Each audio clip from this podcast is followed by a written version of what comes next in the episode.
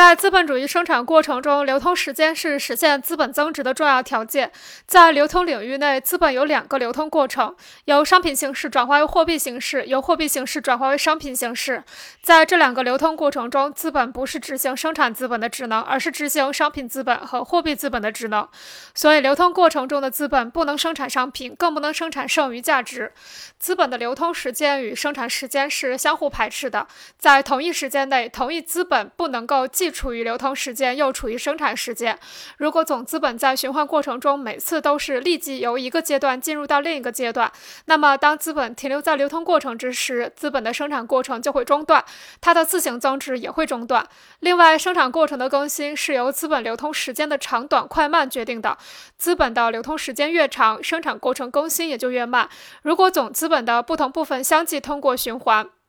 资本的各组成部分在流通领域内停留的时间越长，领域内所占据的资本就越多，从而在生产领域内执行生产资本职能的资本就越少。因此，资本流通时间的长短对于生产时间的长短，或者对于一定量资本作为生产资本执行职能的规模的大小，起着一种消极制限的作用。